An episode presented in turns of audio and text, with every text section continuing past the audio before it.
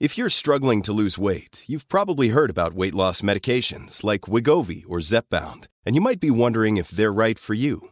Meet PlushCare, a leading telehealth provider with doctors who are there for you day and night to partner with you in your weight loss journey. If you qualify, they can safely prescribe you medication from the comfort of your own home. To get started, visit plushcare.com slash weight loss. That's plushcare.com slash weight loss. plushcare.com slash weight loss.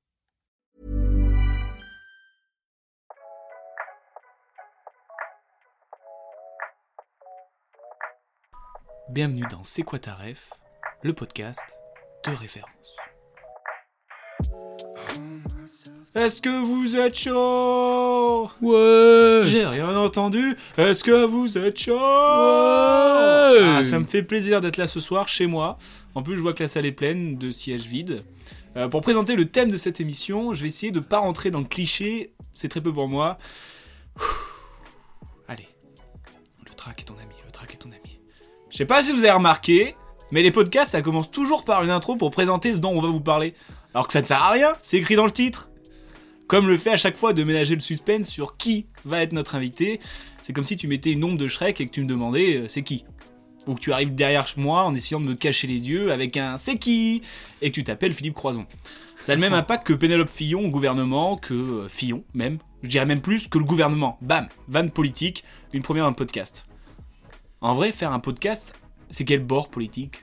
On est plus de gauche, on est plus de droite, on est ambidextre? J'en ai aucune idée, mais si t'as pas de Rolex avant 500 abonnés, c'est que t'as raté ta vie. Je m'égare, mais vous l'avez compris, dans cet épisode, on va parler de quelque chose que je déteste, le crépi. Mais non, je rigole, j'adore le crépi. Mesdames et messieurs, le stand-up. Quel merveilleux art. Une personne, seule dans une cave, se mettant à nu devant un groupe. Je vais essayer de trouver une autre phrase pour décrire ça, car on dirait le titre d'une vidéo olé olé. Ou au jus d'orange, jus d'orange. Comment présenter le stand-up? Hmm, Voyons voir. Bah, c'est quelqu'un qui fait des blagues à des gens qu'il ne connaît pas. Et ces gens rigolent, car ce que dit la personne qu'ils ne connaissent pas vraiment non plus raconte des choses qu'il comprend, car Oh, il a trop raison. Oh, ça m'arrive tout le temps. En fait, c'est ça. Un stand-upper ou une stand-upeuse, c'est quelqu'un qui a envie de dédramatiser le monde dans lequel on est, tout en disant à quel point le monde est un drame. En fait, pour moi, c'est les musiciens du Titanic. Dans tous les cas, on coule, mais au moins le temps d'une mélodie, eh ben, on oublie qu'on coule en rigolant sur les choses qui nous font couler. Pour moi, le plus grand metteur en scène du monde, c'est la vie. Et je lui ai tout pompé. Quand j'étais enfant, ça me donnait de l'espoir dans le cinéma ou même dans l'art, quoi. J'ai envie de dire, mais d'où elle vient? Qui m'a soufflé? Qui a parlé? C'est de la transpiration, c'est beaucoup plus de la transpiration que de l'inspiration. J'adore l'idée que les mots puissent changer les choses. Il a influencé tout le monde, moi le premier, hein, mais vraiment. Le peu que j'ai appris, c'est que je préfère me tromper avec mes erreurs qu'avec celles des autres, ça c'est sûr. D'abord parce que je suis un passionné. J'aime les choses, j'aime brûler les passions les unes après les autres, et j'aime les choses qui me procurent quelque chose, que ce soit une émotion, un plaisir, un sentiment. Quand on a envie de un truc, il faut plonger comme un fou et le faire, quitte à se tromper. À bord de notre Titanic de Wish et pour nous partager ses rêves en matière de stand-up, vous vous en doutez car en plus des rêves, il partage ce podcast, et bientôt j'espère son argent. S'il était une vanne, il serait un monsieur madame. Pour preuve, monsieur et madame Vidochier ont un fils, Jeanne. Je me permets de vanner son prénom car je m'appelle Romuald, le seul prénom qui a pas besoin de vanner pour avoir une vanne. Jeanne, comment ça va? Jeanne vide de chier Putain, d'accord. Ah ouais. On t'avait jamais fait, non Pff, Bah, c'est-à-dire qu'on m'appelle souvent géant, donc si, effectivement, ça, Ah ouais, peut, bah ça peut voilà, le faire. le petit cadeau. Ok, trop bien, j'ai jamais été aussi bien présenté de toute ma vie. C'est, je suis très content de faire cette euh, émission avec Boudère, du coup. trop cool, Enchanté. je t'en prie. Bon alors, c'est c'est quoi ta rêve en stand-up? Et ça vient d'où ces rêves de stand-up? Eh ben écoute, on va ouais euh, sur le stand-up déjà peut-être toute toute petite euh, comment dire définition. Bon, le stand-up, euh, bon voilà, on- tout le monde sait ce que c'est, tout le monde voit ce que c'est, mais grosso modo, à partir du moment où on peut considérer un spectacle comme étant du stand-up, c'est à partir du moment où on va briser ce quatrième mur avec le public et on va avoir une adresse directement publique. Ben, historiquement, c'est même euh, plus simple que ça. C'est un micro, euh, quelqu'un qui vous parle et, euh, et allez, on est parti et raconte normalement des, des vannes euh, en vous prenant parfois à partie, tout ça, mais voilà. Et euh, bon, pour faire une pou- petite historique du stand-up, euh, eh ben, figurez-vous que ça peut remonter loin si on prend comme euh, début euh, un monologue comique qui a été écrit par Georges Feydeau, l'auteur de théâtre populaire en 1885, qui a écrit un monologue qui s'in- qui s'intitule Les Réformes. Donc voilà, vous pouvez voir que ça fait un petit moment déjà. Et puis voilà, il avait une adresse publique, c'était un peu révolutionnaire pour, pour l'époque. Il y a eu bien sûr plein de monologues mis en scène avant, mais là, voilà, il y avait une petite prise à partie. Donc, on peut éventuellement en tout cas pour ceux qui sont un peu romantiques comme moi, penser que ça vient de si loin et, et ça serait beau d'être le cas. Mais en réalité, bien sûr, le stand-up, ça vient quand même des États-Unis et ça a connu un énorme essor dans les années 60-70, notamment avec des, des noms euh, connus des, stand-uppers d'aujourd'hui, euh, des Richard Pryor ou Lenny Bruce notamment. Euh, pour la première fois, on va s'attarder sur des sujets politiques, raciaux, sexuels, ce qui est toujours le cas aujourd'hui d'ailleurs. Et bon, à partir de là, voilà, ça va donner un nouvel essor aux États-Unis et plusieurs personnes, des noms que je vais vous citer et qui sont connus, qui n'ont pas fait ensuite euh, forcément ça de leur vie, mais euh, sont passés par les comédie clubs à l'époque, notamment Woody Allen par exemple, Ouais. Woody Allen, Chris Rock. Robin Williams, Ellen DeGeneres, Whoopi Goldberg, Eddie Murphy, Jim Carrey, toutes ces personnes-là qui sont aujourd'hui pour beaucoup des acteurs, euh, d'autres des présentateurs télé, des présentatrices, euh, on sont passés par le euh, Comedy Club, euh, en tout cas par le stand-up. Donc il y en a même d'ailleurs, il y a de grands acteurs, ils se sont pris des, des gros bides et tout. euh, Enfin, il y a des, tu, tu peux tomber, si tu cherches sur YouTube, euh, des vidéos de stand-up de grands comédiens. Des fois, tu dis, bon, heureusement Ouais. qu'ils ont fait autre chose. Ouais, ouais, ça me rappelle aussi une scène du Joker, tu sais, où il veut être dans les comedy clubs au début, le personnage, Ah, euh, ouais, ouais. le film Joker. Bah, comme quoi, ce film, il montre que. C'est ça. On en reparlera peut-être plus tard, mais que. On est dans l'âge d'or du stand-up. Exactement. que, euh, ce sujet est de plus en plus traité dans, dans l'univers cinématographique. Ouais, non, c'est vrai, tout à fait. Euh, et en France, alors, bah, en France, euh, simplement, euh, les précurseurs de, de cet art, ben, ça va être Bourville, ça va être Fernand Reynaud, Ray- Raymond DeVos, Coluche, Thierry Le Luron, Guy Bedos, voilà, donc c'est dans les années voilà, 70 également, c'est venu un peu plus tard, mais comme euh, ça l'est euh, un petit peu le cas aujourd'hui, les choses qui sont aux États-Unis, en tout cas dans le stand-up et dans le spectacle vivant, viennent ensuite un peu plus tard Ouais. euh, au, en France. On en reparlera, je pense, un peu plus tard dans l'émission. Donc il y a une évolution. Pour beaucoup, le stand-up c'est un tremplin, comme on l'a vu pour les, les personnes que j'ai citées aux États-Unis, mais même pour les personnes que je viens de citer, les artistes que je viens de citer en France, puisqu'après ils sont tous devenus quasiment ceux que j'ai dit. Euh, comédiens, acteurs, avec des, films importants pour eux, etc. Donc entre 80 et 90, tout ça, le stand-up, comme on peut l'imaginer, un petit creux, euh, mine de rien, en France en tout cas, où il y a peu de personnes qui vont s'attarder sur ce sujet, jusqu'à euh, les années 2000, où euh, on est sur un regain et un nouvel essor, un nouvel, engouement pour le stand-up, avec notamment, et j'en viens enfin à mon premier extrait, qui est donc mon premier spectacle référence et, un artiste référence à l'époque, c'est Gad Elmaleh. Gad Elmaleh qui va un peu révolutionner ça, notamment avec son énorme spectacle L'autre c'est moi. Je pense que beaucoup de- d'auditeurs se reconnaîtront euh, dans, dans cette référence parce que c'est quelque chose qui, pour les personnes de mon âge euh, âgé, euh, et ben euh, c'est des extraits qui, qui resteront en mémoire, dont je vous partage un petit bout. Eh non, moi, moi je suis tellement amoureux que je suis jaloux, tu vois, ça, te conviendrait pas. Je suis jaloux, mais grave. Jaloux, mais ja- Tout moi aussi, comme toi Sérieux, jaloux, mais attention, pas jaloux tranquille, hein. Pas jaloux, genre, pas jaloux laïque. Pas jaloux, genre, euh, dis donc chérie, c'était quel monsieur tout nu avec toi hier? Juste pour info, juste pour info, juste pour info. Juste pour vous, je- Bah, hein? Une connaissance, autant pour moi. Ah non, non, je suis pas comme ça. Moi, je suis jaloux. La posée sévère. Des fois, elle sort de sa douche, je lui dis Tétéo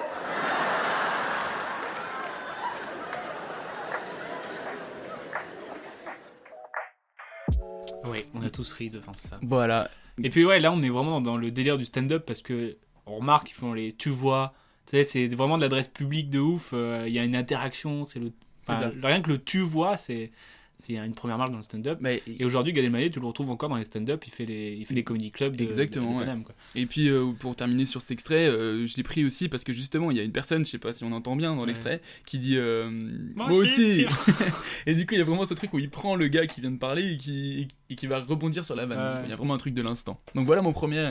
Mon Ouais, premier ben, moi je pense en vrai c'est un petit peu dans le même délire parce que je pense que j'étais plus dans le du Bosque.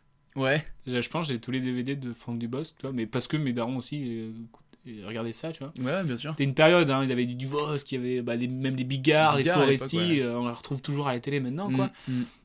Mais je pense les, les- le, le premier vraiment souvenir où je me suis intéressé, je vais passer à un mini extrait et je pense que ça va vous dire quelque chose.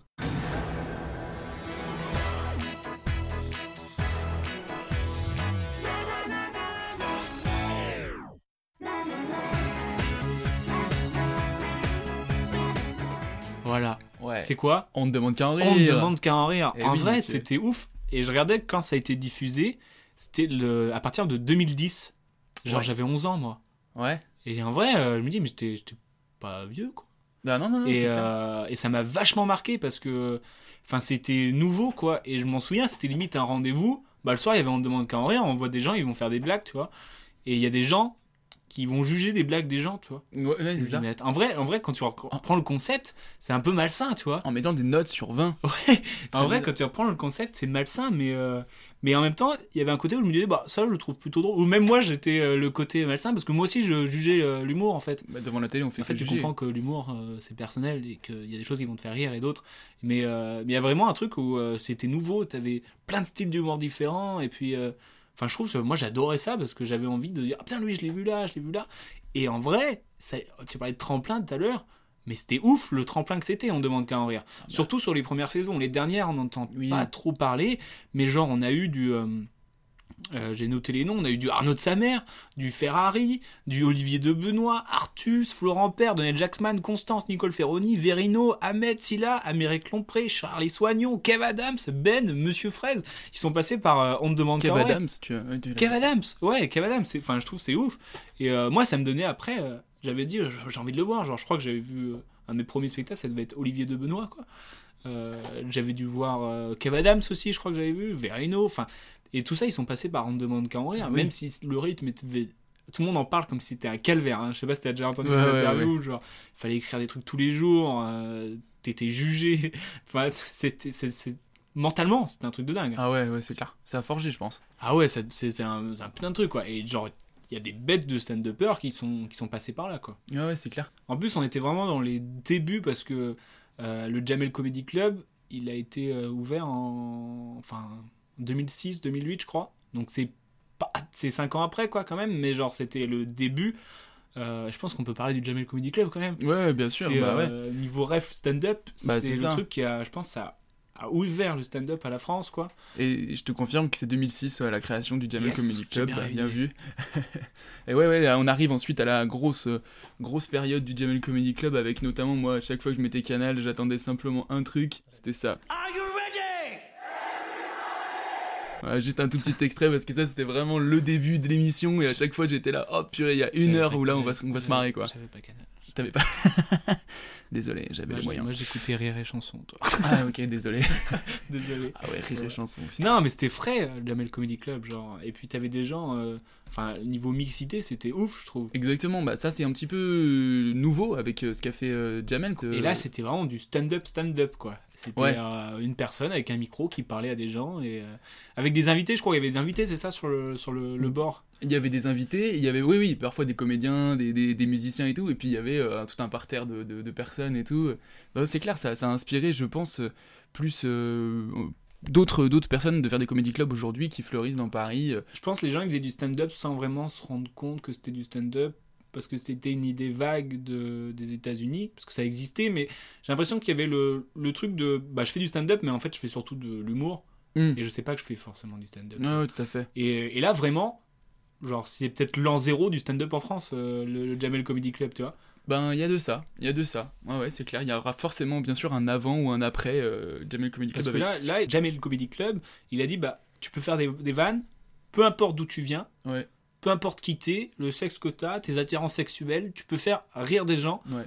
et, euh, et les gens vont rire. ouais, ouais, ouais, c'est clair, c'est clair. Ouais, c'est- bon, on va pas, si- va pas tous les citer, mais la première saison, on a quand même du Thomas Gijol, Fabrice Eboué, Amel Chabi, Dedo, euh, voilà, j'en passe quoi. Pour les fans de Jamel Comedy Club, moi, il y a une série que j'adore, c'est le Inside Jamel Comedy Club. Je sais pas si t'as déjà regardé. Non, j'ai jamais regardé. C'est incroyable. C'est une sitcom en fait. Et ça arrive à la troisième année, je crois, du Jamel Comedy Club. Et en gros, bah, c'est ceux que tu as cités euh, qui partent en tournée euh, pro- provinciale, tu vois. Hmm. Et genre, c'est un, un faux documentaire. Mais c'est euh, franchement, c'est hilarant. Quoi. Hmm. Et franchement, Ouais. je te le conseille. Et je crois que tout est disponible sur YouTube. De très mauvaise qualité. Mais tout Yes. est disponible sur YouTube. Les vannes sont pas, sont, sont pas de mauvaise qualité, si tu vois. Ok, d'accord. Bah ouais, j'irai voir ça alors, ça marche.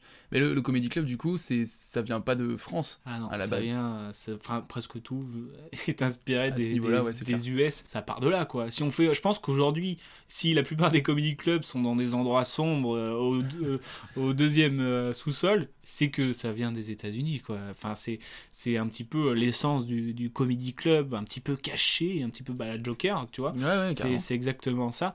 Et, euh, et donc ça va arriver au fur et à mesure euh, chez nous, quoi. Et je Mhm. pense, je suis sûr qu'il y a des trucs qui se font en ce moment qu'aujourd'hui on fait pas parce que c'est pas encore arrivé chez nous. Ah c'est tout à fait possible. Par exemple, le, le roast, je sais pas si tu connais le roast. Euh, assez peu. C'est un, un, un gars, il va arriver. T'as une célébrité ou un, une personnage connue qui va s'asseoir sur un, au milieu de la salle. Et t'as des comédiens qui arrivent et qui le vannent. Hmm. Il y en a un qui est connu, euh, c'est sur, euh, sur Justin Bieber. Mais en, en France, ça se fait pas ça.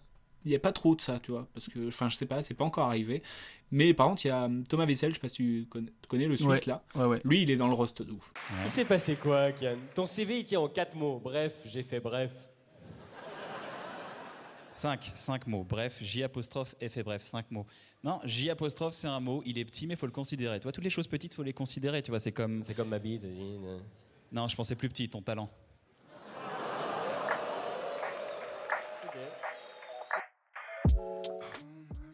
Genre, donc, ça, ça, tu vois, c'est un truc, c'est un exemple hein, parmi tant d'autres. Ouais, ouais. Mais ça arrive en France, alors que ça fait plusieurs années que, c'est, que ça existe aux, aux États-Unis, tu vois. Ok. Et donc, je pense qu'il y, a- il y aura toujours un décalage. Et euh, par exemple, les, les SNL euh, et tout ça, je sais pas si tu vois ce que Oui, c'est, les oui, Jimmy. Fallon, euh, les, Jimmy Kimmel, et bah. il y a ça, il y a eu ça depuis longtemps, show. et ouais, les late shows, c'est ça. Et ça, et ça, ça perdure encore et tout ça. Et genre le gars, il arrive, le présentateur, il fait 3 minutes de punch, avec, il roste un peu et tout ça. Ouais. Et après, il fait son émission avec des sketchs et tout ça. Et ça, c'est venu un peu plus tard aussi. hein. Euh, Le seul truc qu'il qu'il fait maintenant- qui a été fait, c'est les, les nuls l'émission. C'est directement inspiré de là, les, les- les trucs à sketch et tout ça. Et ça n'a pas perduré forcément.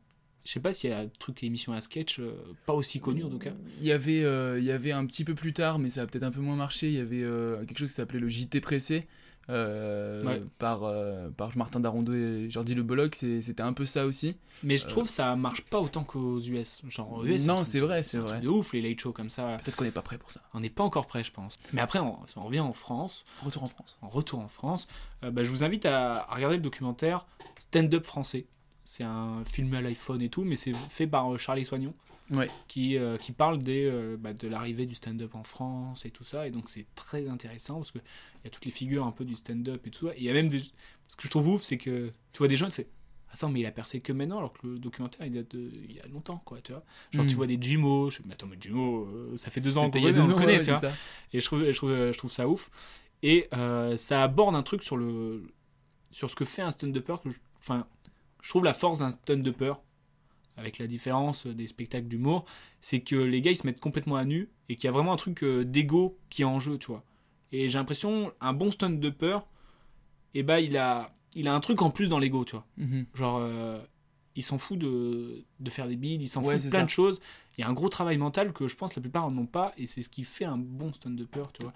En gros, il faut avoir assez de problèmes pour les raconter, Ouais. mais en même temps savoir surmonter ces problèmes pour, arriver à en faire des vannes. Ouais. Et donc ça, va- amener à plein de problèmes d'ego, et je trouve, et dans la tête ça doit être dur, parce qu'il y a beaucoup de choses. Et euh, et il y a un extrait que j'aimerais passer qui est dans justement ce documentaire, un extrait de Verino. C'est très marrant, je leur ai fait peur parce que je leur ai parlé de l'échec. Nous, c'est un truc, on s'en branle de l'échec. On est, on est du- des humoristes. Comme... d'expérience. Ouais, c'est ça. On a appris, c'est comme le judo, t'apprends à te casser la gueule. Une fois que tu sais tomber, bah, tu peux réapprendre les techniques. Et euh, le public, il, il a pas, il a entendu parler d'échec, il a fait euh. Ah, t'as compris, nous, on est en France, il faut tout le temps tout réussir. Ah, t'as senti J'ai senti ça. C'est pour ça que j'ai raconté cette histoire derrière. J'aime bien cet extrait parce que on voit que Verino, eh ben, il a réussi à passer ce truc de, de l'ego, tu vois. Ouais. De s'il s'il a pas réussi, c'est pas grave, tu vois.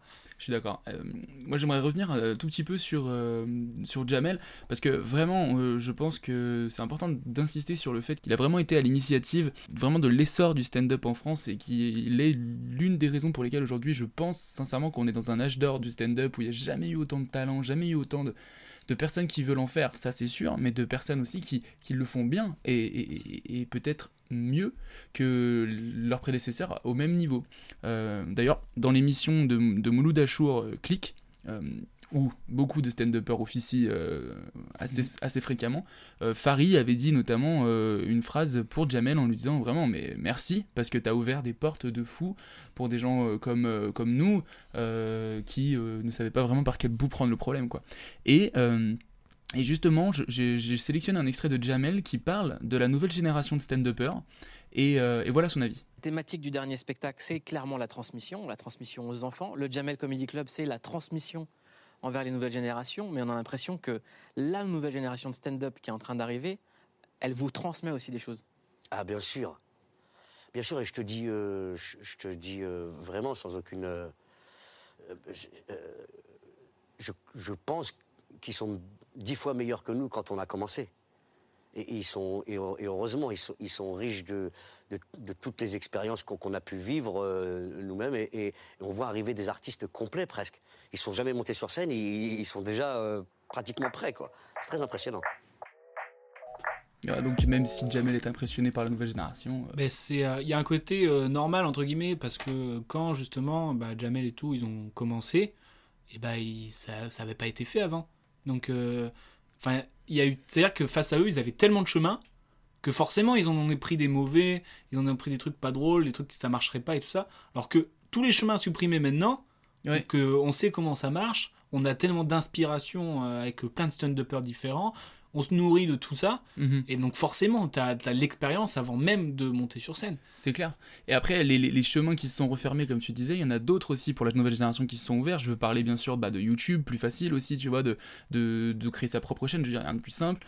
Euh, bah, les réseaux sociaux, il y a de plus en plus de festivals, de plus en plus de scènes ouvertes, de plus en plus de restos qui se disent, allez, euh, voilà, on, peut aussi faire euh, scène ouverte. Donc il y a des chemins qui se sont ouverts, mais ça fait que euh, eh ben il y a euh, vraiment beaucoup beaucoup de monde maintenant qui est sur cette scène là. Et ce qui est ouf, c'est qu'il y a beaucoup de monde, mais euh, tout autant d'univers entre guillemets, tu vois. Ouais, c'est vrai. et c'est grave intéressant parce que bah, chacun a son humour, a sa manière de dire, à son personnage, à, son rythme de, enfin de, de voix, enfin à plein de trucs différents et donc et plus tard, et eh ben, tout le monde va s'inspirer de ça et ça va créer encore des, chemins. Mais c'est comme, euh, je sais pas, le rap au début, c'était un rap assez euh, classique, entre guillemets. Et c'est comme tout, en fait. Ça, tout à fait. Ça se, voilà. Et en plus, maintenant, comme tu disais, avec euh, YouTube et tout ça, on a accès aussi à l'international, tu vois. On a accès à des humoristes du monde entier. Et, et, donc on dit putain ça ça fait rire à l'étranger est-ce que ça fait rire chez nous tu vois? Autant tester et des trucs comme ça tu vois et il y a un humoriste que j'aime beaucoup un stand-upper qui s'appelle Yacine Bellouz et euh, lui, il parle de justement que l'humour c'est universel, tu vois. Que peu importe d'où tu viens, peu importe dans quel pays t'es, de voilà, et ben une vanne peut te faire rire de la même manière, quoi. Mm. Après, ça, ça dépend parce que si tu rajoutes une vanne culturelle entre guillemets, oui, tu peux pas comprendre. Faut l'adapter. Il y a des vannes, euh, enfin. bah, je vous laisse un extrait, et c'est un extrait de son stand-up en plus. Je pense que l'humour, c'est quelque chose qui peut vraiment traverser les frontières. Je pense pas qu'il y ait un humour spécifique français, un humour suisse différent, un humour anglais différent. Je pense qu'il y a un seul humour, c'est l'humour des êtres humains. Voilà. Merci beaucoup, passez une bonne soirée. Vous avez été génial.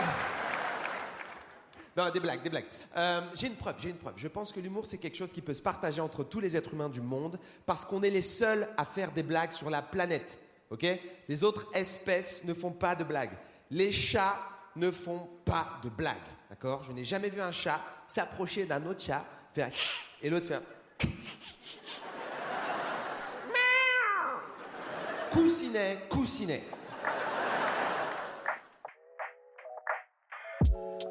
Il a fait un documentaire qui s'appelle euh, Voulez-vous rire avec moi ce soir? Où il va dans différents pays, il rencontre différents stand-uppers et il parle justement de euh, l'humour universel entre guillemets et euh, en même temps il a joué dans différents pays, il est allé en Estonie, il est allé en Russie, il a joué dans partout et justement cette vanne là que je vous ai fait passer, il la joue et à chaque fois elle marche. Hmm. Et donc c'est un truc de genre bah ouais l'humour en fait ça c'est fait par tout le monde pour tout le monde et ça fait rire tout le monde quoi. Il y a vraiment un moment où on a senti que euh, le stand-up prenait de l'ampleur, justement avec tout ce qui était euh, l'arrivée de YouTube, parce qu'on a pu voir ce qui se passait à l'étranger.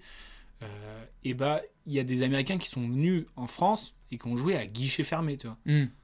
Et c'est ouf de se dire, bah, le gars, il fait des blagues en anglais, il, a été connu par là, et genre en France, comme, comme un chanteur, presque, tu vois. Tout à fait. alors que c'est des vannes, quoi. Ouais, et même j'ai récemment regardé un spectacle du Montreux Festival, bon, très très connu festival de, de, rire euh, en Suisse. Euh, la dernière fois, euh, ils ont invité pareil un Américain qui est venu faire des blagues en anglais. Je veux Ouais. dire, il les a pas faites en français traduction, tu vois ce que je veux dire? Et les gens rigolaient. Alors les Suisses, bien sûr, il y en a beaucoup qui parlent anglais. machin. Après, en fait, le, mais le quand seul, même. le seul, euh, le seul euh, inconvénient, entre guillemets, ça va être la barrière de la langue, tu vois. Un chanteur, Oui. s'il est connu, euh, si tu comprends pas ce qu'il dit, c'est pas grave, Ouais. parce que euh, bah, c'est la musique et tout.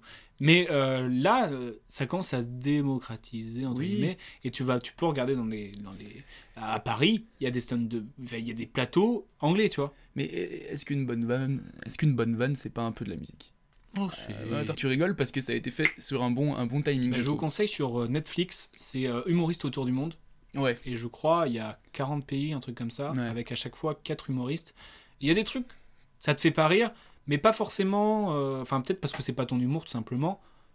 Mais il y a des trucs, ça te fait trop rire. Alors qu'ils parlent d'un chose, d'une chose des fois qu'on comprend pas, et Mm. genre ça te fait trop rire parce que c'est le rythme, c'est la, la musique, comme tu dis, de, de- de- du stand-upper qui, qui marche, quoi. Ouais, tout à fait. Et euh, je peux vous conseiller aussi euh, Eddie Izzard, je sais pas si tu Ouais, connais si, je connais.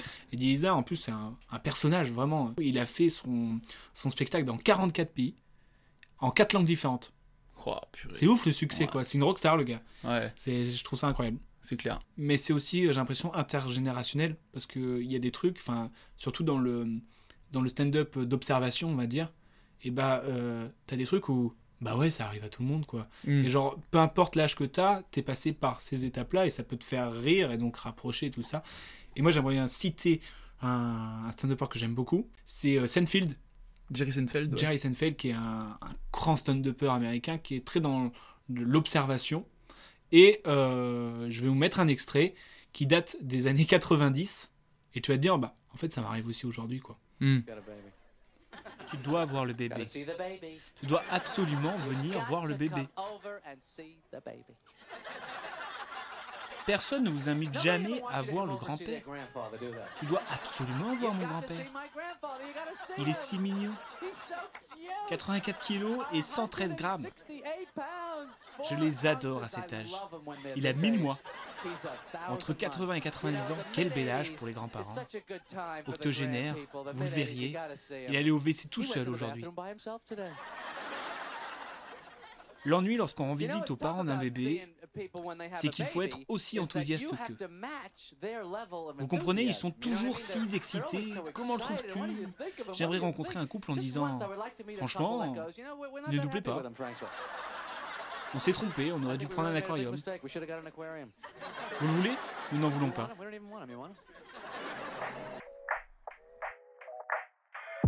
C'est un extrait de la série Seinfeld, qui, euh, pour Ouais. les amoureux de stand-up, euh, euh, je vous le conseille vivement parce que c'est une sitcom. Et juste, on dirait que c'est entrecoupé de ses sketchs et on dirait que c'est inspiré par la vie qu'il a dans le, le sitcom. Du coup, dans le procédure d'écriture et tout, c'est grave bien. Et euh, ça date des années 90. Hmm. C'était il y a 30 ans et ça te fait encore rire parce que ça t'arrive encore aujourd'hui, quoi. Et c'est ça que j'aime beaucoup aussi, c'est que c'est intergénérationnel, stand-up pour tous, par tous, et c'est ouf. Waouh, magnifique. Et si on retourne un petit peu en France, du coup, dans les nouveaux talents, euh, on parlait de rythme, tout ça, c'est vraiment quelque chose, notamment avec des personnes, on a, on a déjà cité Jimo, mais voilà, il a vraiment ce rythme, Ouais. très posé. Bah, c'est sa musique. euh, ouais, c'est sa musique. Et euh, je me suis posé la question, je me suis dit, bon, lequel, euh, le dernier sketch, le dernier spectacle, en tout cas, ouais, non, le dernier, le dernier sketch qui m'a mis une vraie claque. Je me suis posé cette question pour boucler la boucle un peu avec Gad, où c'est vraiment mon souvenir précis. Euh, voilà, bon, on en parle un peu plus tard, mais moi, pour moi, le mec d'aujourd'hui, ne pas louper, c'est lui. Le premier jour à la salle de sport, le coach m'a dit Monsieur, vous voulez muscler le haut ou le bas? J'ai dit Monsieur, euh, je vous avoue que je connais mon corps et je pense que je ne peux pas me permettre de faire une sélection. Je veux muscler euh, tout ce qui est musclable. J'étais motivé, donc j'ai commencé à faire les premiers exercices. Euh, je cours, je saute. Là, le coach me dit Monsieur, calmez-vous. Ça, c'est juste le tourniquet pour rentrer dans la salle de sport.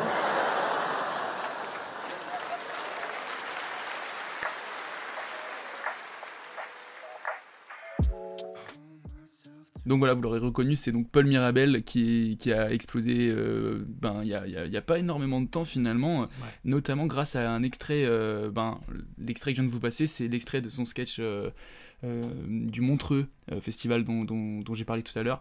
Euh, 18 millions de vues quand même, euh, quand en moyenne un extrait du Montreux, pour un bon extrait avec des bonnes visibilités, c'est 3 ou 4 millions. Donc là, il a euh, littéralement explosé. quoi. Vraiment, on a, comme tu disais, on était dans l'âge d'or du stand-up. Et il y a un truc où euh, tu vois tellement de stand-uppers. Et là, t'as lui qui est arrivé. Il fait, mais attends, mais j'ai jamais vu ça en fait. Mm. J'ai jamais vu de la manière dont il parle. Genre, euh, tu te souviens direct qui c'est quoi. Et Ouais, genre, il te ça. marque en fait. Ouais. Et tu dis, putain, le gars, il arrive à marquer. Alors qu'il y a des milliers de stand-uppers qui essayent de te marquer. Et lui, en un bon jour, il te marque, tu vois. Ah ouais, je vrai. pense qu'il y a cette force aussi. Je pense qu'il y a un truc où on se dit, bah maintenant le stand-up, euh, on sait ce que c'est. Tu vois. Après le, la période de Jamel, on disait, bah le stand-up, qu'est-ce que c'est, Mm. genre, du coup, c'était juste quelqu'un qui racontait des vannes, tu vois. Ouais. Et je pense que maintenant, dans le public, on a compris ce que c'était le stand-up. Si on va voir un stand-up, on sait ce qu'on va voir. Et donc, c'est pour ça que maintenant, je pense qu'il a encore mieux dans le stand-up, c'est qu'il y a un fond au sujet. Avant, c'était juste des vannes. Et au final, maintenant, il y a Ouais. vraiment une deuxième lecture où je fais Ah ouais Et je trouve que c'est ça qui est fort maintenant dans le stand-up et que j'aime voir dans des spectacles comme par exemple Ken Kojandi. Euh, dernièrement, j'ai vu Panayotis que je trouvais, que j'ai trouvé très fort. Euh, même Thomas VDB, il y a un fond derrière et, euh, et je trouve du coup ça apporte une dimension encore supérieure au stand-up. Ouais, t'as un fil rouge, une histoire derrière en fait. Ouais, c'est ça.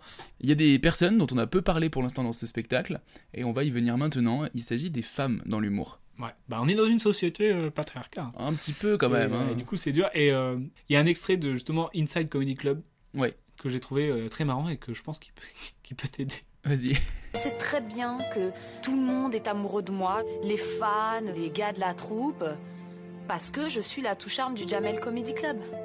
C'est la première fois qu'en France, il y a une comique qui est belle. Et je peux te dire que t'as plus de mérite à faire rire quand t'es belle que des filles comme euh, Claudia ou Blanche.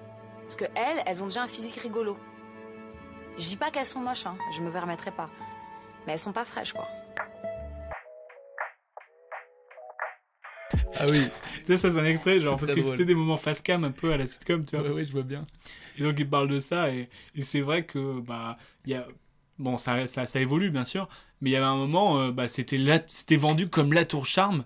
Et euh, après, il y a une deuxième phase où on s'est dit, bah, tiens, ça serait bien de mettre des femmes pour notre image. Ouais. J'aime pas dire- trop ce qu'ils font, mais regardez, on a une fille sur notre affiche, tu vois. Ouais, c'est ça. C'est encore, on est encore à la fin de cette ère, j'ai l'impression. Ouais, ça, ça- ça bouge quand même pas mal. Et c'est vrai que ce qu'elle raconte, euh, la touche charme, en fait, il, il faut revenir euh, vraiment à la première apparition de Hamel dans le Jamel Comedy Club. Et c'est Jamel lui-même, à l'époque, qui, qui la présente comme la touche charme. Il dit vraiment ça. Il dit, et euh, maintenant, mes- mesdames et messieurs, la touche charme du Jamel Comedy Club, Hamel Chabi. Et, elle, elle raconte dans un documentaire euh, qui est très intéressant, un documentaire qui s'appelle Rire ou séduire, il faut choisir. Et euh, c'est en, disponible sur MyCanal si vous voulez euh, regarder ça. Euh, c'est un documentaire d'une heure où les journalistes vont aller interviewer les femmes de l'humour en France actuelle. Et elle parle à Mel justement de ça. Donc elle disait que ça l'a beaucoup poursuivi. Bien sûr qu'elle n'en veut pas à Jamel parce qu'on est dans une société, on est en 2006, faut rappeler. Ouais. Je veux dire, en 2006, c'est pas du tout pareil qu'aujourd'hui. Donc il y a des choses qui ont évolué, il y a des choses encore à faire, mais il y a des choses qui ont évolué avant quand même, il faut dire. Euh, on est euh, les premières, les pionnières euh, de, cette ère de stand-up. C'est quand même, allez, si on remonte très très loin, il y avait Jacqueline Maillan, Muriel Robin, Sylvie Joly, Florence Foresti. Là, on remonte un peu plus, un peu moins loin. C'est des, des filles. qui, étaient quasiment obligées, ou en tout cas on les poussait à cacher un peu leur féminité. C'est des filles qui se masculinisaient pour qu'on oublie leur apparence presque, pour leur dire bon maintenant vous allez écouter ce que je vais dire maintenant. Et ça c'est quand même sur une pente euh, qui, qui, qui évolue largement aujourd'hui. Mais c'est clair que euh, c'est c'était compliqué pour les femmes dans l'humour, ça l'est toujours. Euh, la question qu'on peut se poser c'est voilà, est-ce qu'on peut être jolie et drôle en même temps Euh, Parce que non mais c'est vrai quoi. Et, Bah, et c'est même pas la question de est-ce qu'on peut être joli, c'est juste est-ce qu'on peut être drôle? T'en fous de l'apparence finalement, c'est juste est-ce que ce que tu me racontes c'est drôle, tu vois? Ouais, mais euh, malheureusement, Mais ouais. euh, beaucoup, le public a eu, a eu du mal pendant longtemps. Ouais, à ça passe parce que ça passe aussi à l'intérieur, on va dire, entre les humoristes, entre ceux qui organisent Ouais. des plateaux et tout ça. Donc il faut aussi dire bah c'est bon, c'est fini cette période à cela, mais aussi au public. Ouais. Ils disent, bah regardez, euh, tout le monde peut faire rire en fait. C'est Euh, ça. depuis le début, tout le monde nous fait rire, peu importe d'où on vient, peu importe qui on est, donc euh, on Totalement. fout, tu vois. Et l'extrait que je vais vous passer maintenant, c'est un extrait du, du documentaire dont je viens de vous parler. Euh, un extrait de Caroline Vigneault. Donc Caroline Vigneault, stand de peuse française qui, qui, est, qui était avocate et qui a ben, de vocation totalement euh, euh, pour devenir stand-upeuse. Et voici, dans ses premières scènes, euh, les réactions qu'elle a pu avoir. Elle le raconte. En fait, au tout début, quand j'ai commencé, j'ai fait une émission de télévision. Et il y avait un grand metteur en scène qui était là. Et quand il m'a vu, à la fin de mon sketch, il m'a dit Alors, vous, faut arrêter tout de suite. Vous n'y arriverez jamais. De toute façon, vous êtes beaucoup trop jolie pour être drôle. Ça ne marchera pas. On peut pas être jolie et drôle. Et ça tombait comme ça, comme un coup près. Et après, il a terminé en disant Et la seule chose qui est intéressante chez vous, c'est vos chaussures. Est-ce que ce sont des vrais loups-boutins Et- Et c'est la première fois que j'avais euh, que j'avais en face de moi un vrai professionnel. Donc je me suis dit Mon Dieu, mais en fait. J'ai changé de vie, j'ai tout planté mon métier d'avocat pour un truc que je n'ai pas le droit de faire, puisque de toute façon c'est mort, parce que si on est jolie, on peut pas être drôle. Et ça a déclenché chez moi un effet assez inverse, qui était de me dire je vais encore euh, plus assumer ma féminité pour prouver que bah, qu'il a tort quoi. Et ça, on parle de quelque chose qui n'est pas, pas si vieux, donc euh, il y, a- pas mal de, choses qui ont bougé aujourd'hui. Je vous conseille également, si ce sujet vous intéresse, un article euh, paru dans Madame Figaro euh, du 10 avril 2021, euh, un article de Sabine Melchior-Bonnet, une historienne. On nous explique qu'en fait, euh, limite, euh, ben, c'était pas de notre faute, c'est-à-dire que la société a été construite comme ça, c'est-à-dire que bah, aurait fallu, enfin, comment dire, les femmes ont toujours été un peu cachées derrière euh, l'homme et donc ils se mettaient en avant par rapport à elle, et même dans l'humour au début, etc. Donc voilà, article très intéressant, euh, et euh, ben, tout simplement, euh, voilà, ça évolue, on est content que ça, ça continue arrive comme aussi ça. avec les nouvelles générations, mais après c'est comme tout entre guillemets. quoi. Ouais, tout à fait. Quand les vieux seront partis, c'est ça. Mais bon, qu'ils se dépêchent quoi de partir. Ouais, ça- les vieux cons. Oui, ouais, pas tout le monde, attention, il y a des, il y a des vieux très bien. Il y a des vieux très bien. Et euh, bah écoutez, la transition est parfaite puisque toujours dans ce documentaire, il y a une personne, une femme, euh, qui, qui fait une apparition et qui parle justement euh, des, des- des petites remarques qu'elle a pu subir au début de sa carrière. Et nous avons décidé de la rencontrer et de l'interviewer. Il s'agit On de... va pas parler que de ses remarques, on va parler du de, tout. de son spectacle, bien entendu. Camille Lavabre. Exactement. Nous avons eu le plaisir de recevoir. On va revenir sur son parcours, euh, sur euh, des blagues, euh, sur elle. Voilà, c'est place à l'interview de C'est quoi ta ref avec, bien évidemment, comme première question, C'est quoi ta ref? Moi, si je devais résumer ma vie aujourd'hui euh, avec, je dirais que c'est d'abord des rencontres. Et à, à la base, j'ai pas de référence de stand-up parce qu'à la base, quand j'ai démarré le stand-up, je connaissais rien au stand-up. Euh, je ne savais pas qui était euh, Louis C.K., euh, Dave Chappelle, euh, jamais entendu parler. Je le dis honnêtement. hein. Mhm. Et donc j'avais des références très euh, théâtrales. Et moi, les premiers temps, quand j'ai démarré, il y a un spectacle qui m'a beaucoup euh, influencé, c'est le spectacle de Vincent de Dienne qui s'appelle S'il se passe quelque chose. En fait, comme j'ai fait une école de théâtre assez sérieuse, où j'ai appris à jouer les grands textes euh, avec des gens euh, euh, très sérieux, un peu austères même parfois, qui disent euh, Strindberg, ah, Strindberg. et à qui il faut répondre euh, Oui, oui, Strindberg. J'ai vu ce spectacle et ça a été une référence pour moi pendant, pendant longtemps. Enfin, ça l'est encore aujourd'hui, mais je trouve que qu'il a vraiment su faire un parfait euh, euh, mélange de, de tout ce qui, moi, me touche, c'est-à-dire une adresse publique, parler en son nom, dire des choses assez personnelles, se raconter soi. Il fait de l'absurde, il joue des personnages. Et, et en même temps, c'est quelqu'un qui vient de qui vient du théâtre, donc euh, voilà. Moi, bah, ça c'est le, ça le fond et la forme. C'est ce qui devait Mm. de plus en plus. Ah, Avant, c'était juste on dit des vannes. Mm. Et maintenant, il y a, j'ai l'impression que plus ça va, plus il faut qu'il y ait un, Qu'il y ait du fond, un, bien un sûr. fond, euh, Mais au-delà de ça, ouais, ouais, mais, mais au-delà de ça, euh, par exemple, Vincent de Dienne, il joue, euh, quand je l'ai vu, il jouait euh, à la voix, et c'était au théâtre de l'Atelier, donc il y a quand même un gros théâtre, un beau théâtre à l'italienne. voilà. et, euh, et, et il n'a pas, il a pas de micro, quoi. Donc euh, ouais, c'est en ça vrai. que, tu, tu vois, là où euh, les stand-uppers euh, sont tous euh, au micro. Déjà, il arrive. Bon, on dira. Je sais pas si on peut. bon, on va spoiler maintenant le spectacle. Ouais, de toute façon, il est dispo sur, euh, Ouais, il arrive tout nu quoi.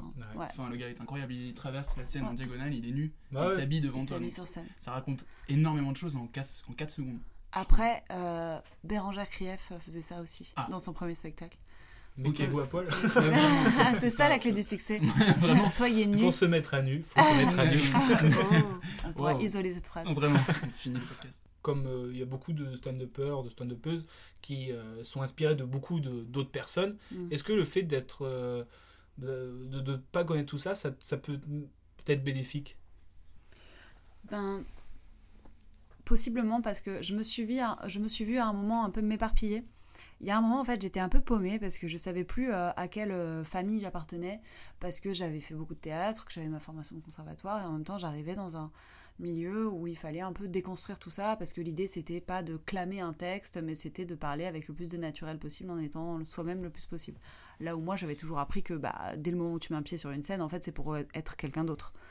Donc, il y a eu un moment où vraiment je savais plus trop. Et donc, je me suis un peu éparpillée, j'ai un peu regardé plein de choses, j'ai regardé du stand Après, je, je vous parlais de Vincent de Dienne, mais j'ai d'autres références. Par exemple, Mhm. enfin, je pense à Monsieur Fraisse, Thomas VDB, Chris Esquer, Blanche Gardin, Nora Hamzaoui. Donc, c'est assez large au final. euh, C'est final, ouais, parce que a- c'est vraiment ceux que tu as cités, des Ouais, univers après, complètement différents les uns des ouais, autres. ça. Après, je te parle là de, de tout ce que j'ai, tout ce que j'ai aimé. Euh, ça veut pas dire que j'en fais forcément des références. Par Mm. exemple, euh, bah, par exemple Thomas VDB, je le trouve vraiment très fort, mais mais je, c'est pas une référence parce que je, je, je ne ferai jamais quelque chose qui s'apparente à ce qu'il fait, je pense. Oui, oui. Mais euh, ouais, c'est clair. Mais déjà, j'ai absolument pas cette prétention, premièrement. mais euh, mais donc, euh, donc ouais, peut-être que, peut-être que le fait de ne pas non plus être au fait de tout, de tout ce qui se euh, fait aujourd'hui, euh, ça permet aussi de pas se laisser influencer. Euh, on parlait un peu de, de l'écriture tout à l'heure, rapidement. Dans une interview, tu avais dit que le premier métier des humoristes, c'est l'écriture, forcément aussi. Ah ouais, j'avais dit ça, ouais, peut-être. Ouais, en tout cas. Euh, et euh, on voulait savoir un peu comment tu procédais, toi, pour, pour écrire euh, tes spectacles, tes vannes, etc. de quoi ou de qui tu t'inspires? Alors euh, là, déjà, de- sur ce spectacle, euh, je coécris. Oui. Donc j'ai rencontré un auteur qui s'appelle Grégoire Day. Euh, avant lui, je travaillais, j'ai travaillé avec Florian Nardon, donc Violente Viande. Et la façon dont je travaille aujourd'hui avec Grégoire, c'est complètement inédit. J'avais jamais travaillé co- comme ça avec quelqu'un. C'est-à-dire qu'on est vraiment en binôme, quoi. Je, je... C'est-à-dire qu'on fait vraiment tout, tout ensemble. Dès que j'ai une idée, j'en parle avec lui. Euh, je- euh, et la façon dont on a écrit le spectacle, bah, en fait, je lui ai beaucoup parlé de moi, de ma vie, de ce que j'avais envie de raconter. Euh, lui m'a aiguillé en, me posant- en me posant des questions. Par exemple, il en est venu à la conclusion que il m'a dit ok donc dans ce spectacle tu vas raconter les deux trois dernières années de ta vie, pas pas les précédentes. Et c'est vrai Mhm. que c'était une question que moi je m'étais pas posée. Bon après il y a des, quand même dans le spectacle, il y a- il y, a des moments, il y a des moments plus Lointain, lointain. lointains ouais, que les deux trois dernières années. Mais euh, mais voilà et puis et puis et puis on fonctionne vraiment euh, en ping pong en fait. Et sur ton premier spectacle, il était là ou tu Non. l'as rencontré après? Je l'ai rencontré après. Le premier spectacle, je l'ai écrit euh, toute seule. Et euh, sur la fin, sur les dernières versions, euh, j'ai la fin de ce spectacle, ça a été le début de ma collaboration avec euh, Florian Nardon. Ok. T'avais pas envie de reprendre ton ancien spectacle? Ah T'avais envie de passer complètement à autre chose? Bah ouais, j'avais, ouais, ouais, c'était, c'était un spectacle qui correspondait à une époque, à une période, euh, et là j'avais envie de raconter vraiment autre chose. Ok. Enfin, je, je voyais un côté très naïf en fait dans le premier spectacle. euh, j'étais, j'étais encore un peu jeune, hein. Entre temps, j'ai roulé ma bosse. C'est bon, on a, on a la phrase cliché. Ouais. Allez, bam. C'est pareil, on va livrer ça aussi. Euh, ouais, depuis que t'es dans le milieu, bah, maintenant ça commence un, un tout petit peu à faire. T'as roulé ta bosse, tu viens de le dire. En fait, L'enfer, l'enfer. Le fait de fou. Oh. Euh, donc tu commences à connaître un peu des, des collègues, euh, des collègues à toi, tout ça. Qui aujourd'hui tu trouves qui est, alors, je sais pas si on peut dire le plus fort, mais en tout cas celui qui arrive à te faire vraiment à chaque fois se surprendre, tu vois. Ah ben, plusieurs personnes. euh, Oh là là. Bah. C'est vrai que je vois beaucoup de spectacles d'humour, donc euh, c'est Mm. quand même très rare que je ris aux éclats. Parce que tu connais ça. les ficelles, tu connais les mécaniques. Oui, parce que j'essaie. En fait, nous, notre rire, nous les humoristes, c'est pas ha ha ha, c'est bonne vanne. ouais, c'est ça. Quelle ambiance Donc c'est très rare que, que d'un coup. euh, Oui, parce qu'effectivement, je- je- j'ai- j'essaie de regarder, j'essaie de voir le côté technique. Mais après, euh, je suis allée voir le spectacle de Roman Fressinet il y a deux ans.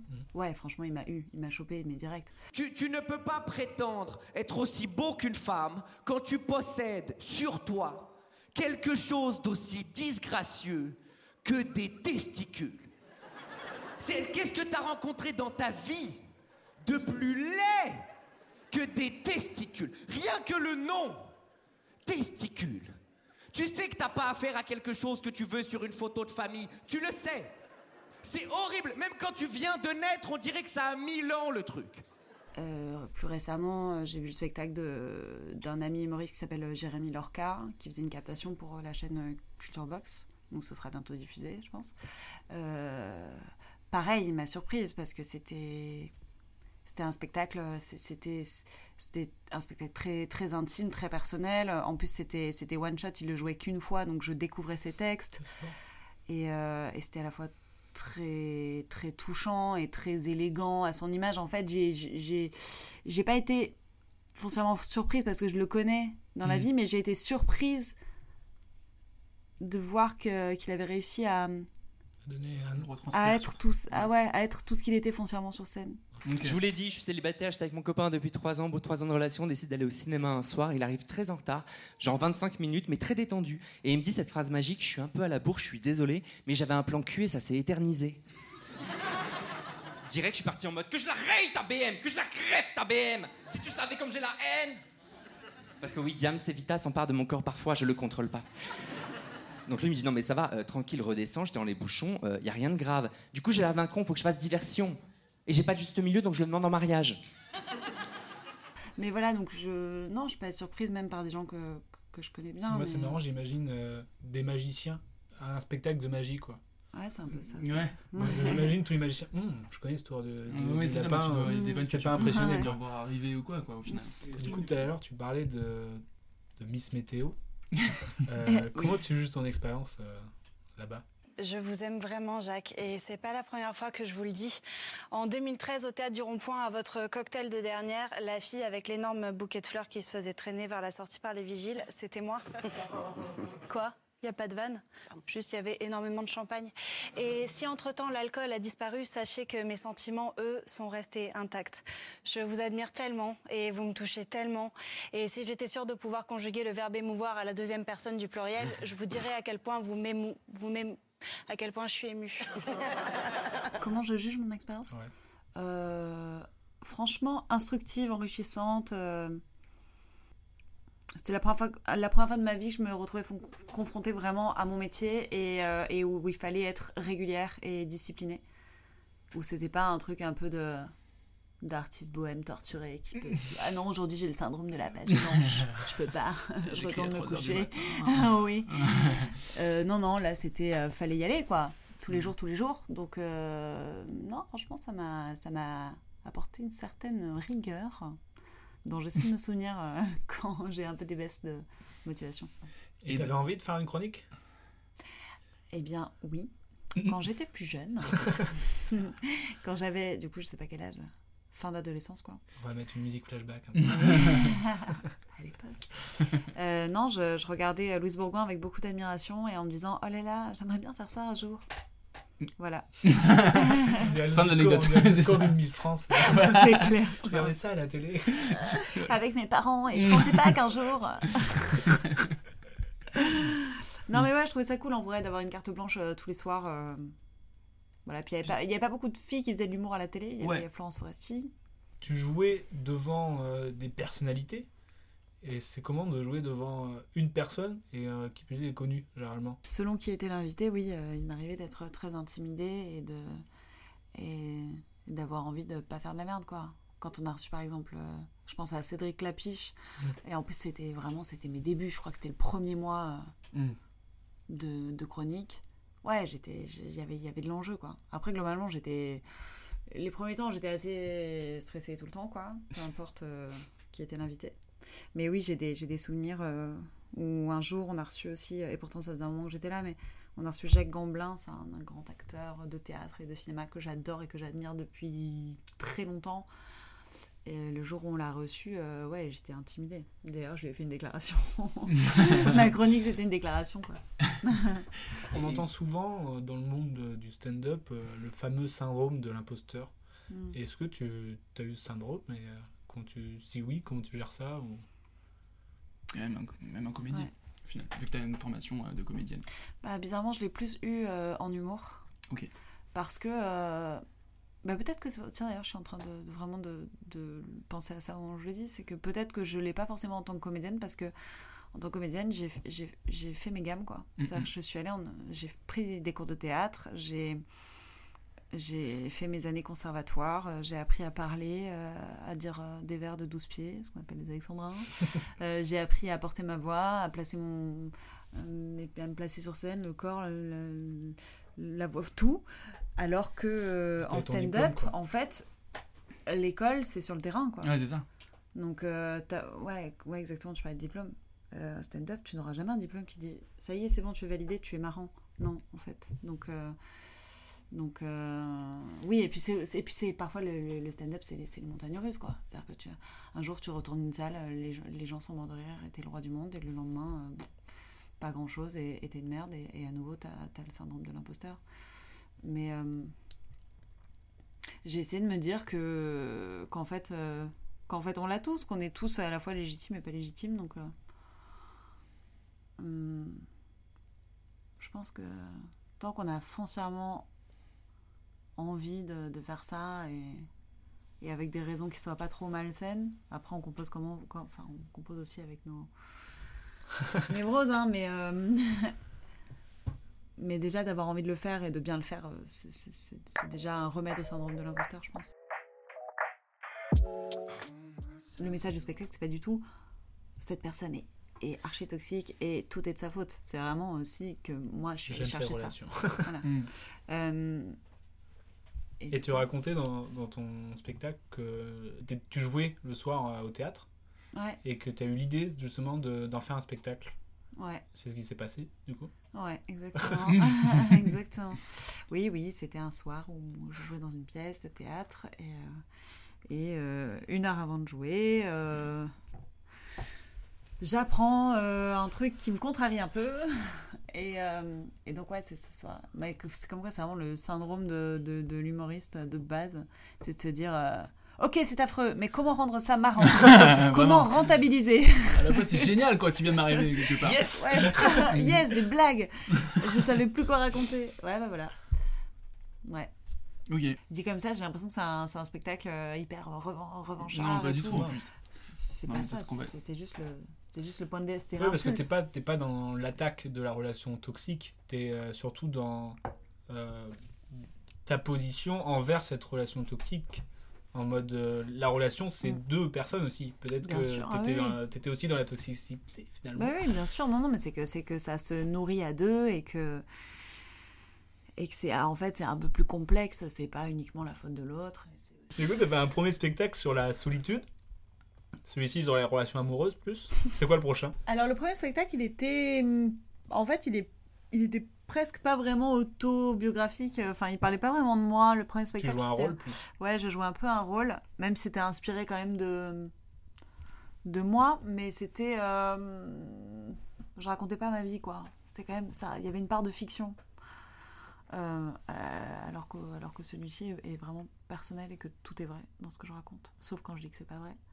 Euh, Donc, je, ouais, je saurais pas dire. Le prochain, c'est quoi? Bah, C'est euh, c'est, euh, que choisir Les relations. euh, les relations destructrices ou la solitude? On dirait le titre d'un truc, euh, tu sais, de Roscope ou je sais pas quoi.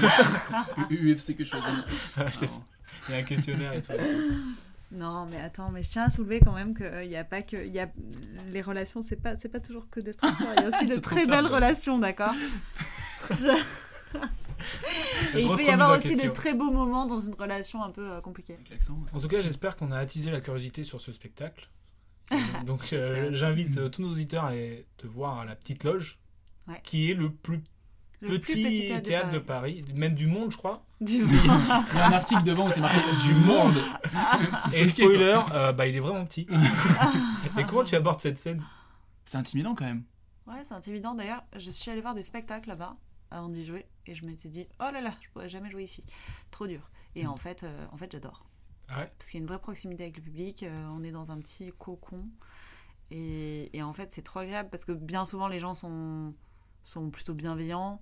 Donc, euh, donc en fait, je sais pas, il y a une connexion avec les gens qui est hyper intéressante. Et en fait, c'est juste que c'est trop bien pour travailler. Ouais. C'est-à-dire que si tes vannes passent dans ce contexte-là, a priori, En fait, c'est- un, gain de temps énorme. Une vanne drôle, si elle est pas drôle à la petite loge, elle, elle sera jamais drôle en fait. Parce que, Ouais. parce que tu peux faire rire 50 personnes sur, euh, sur 300, 400, tu auras des réactions. Euh, en revanche, euh, sur une- un, un petit public, euh, c'est assez fatal. La sentence est assez irrévocable. Donc, c'est trop bien. Non, mais en vrai, j'adore. Puis les, les, les, les filles qui tiennent ça sont super. Perry et Mélissa. C'est c'est un tout en fait. C'est un truc trop. Ouais, je m'y sens vraiment bien.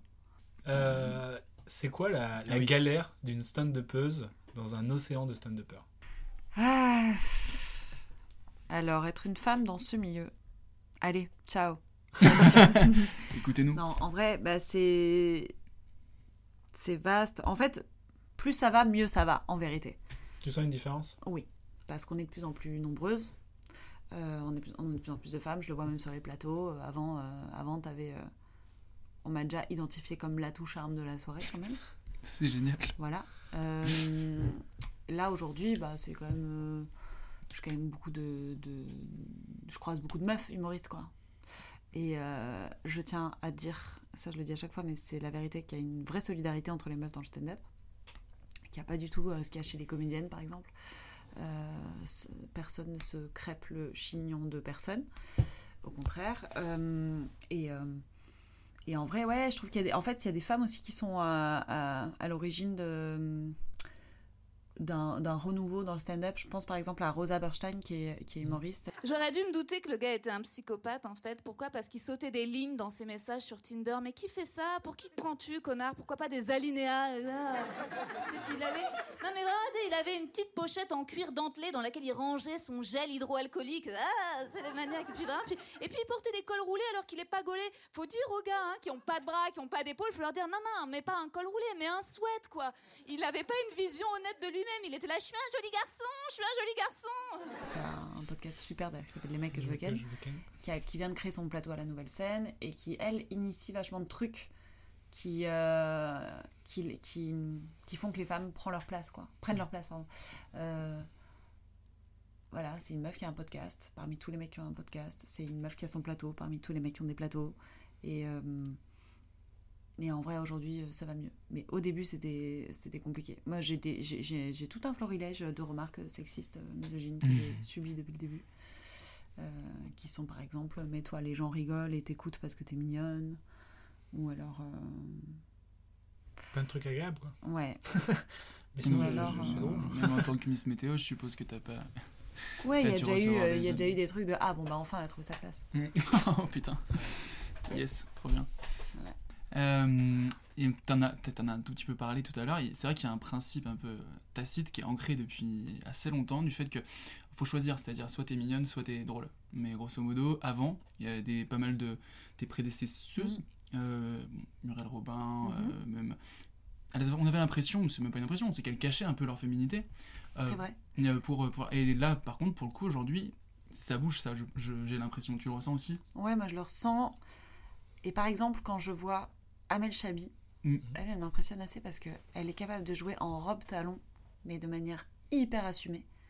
Et où en fait, bah, juste on l'écoute quoi. Et il se trouve que, ah oui, il se trouve qu'elle est très jolie et que et qu'elle est très agréable à regarder. C'est horrible, je déteste cette phrase, mais c'est la vérité. C'est, ça crée un très joli tableau de la voir comme ça sur scène. Elle a une prestance, un truc, et puis elle est très jolie.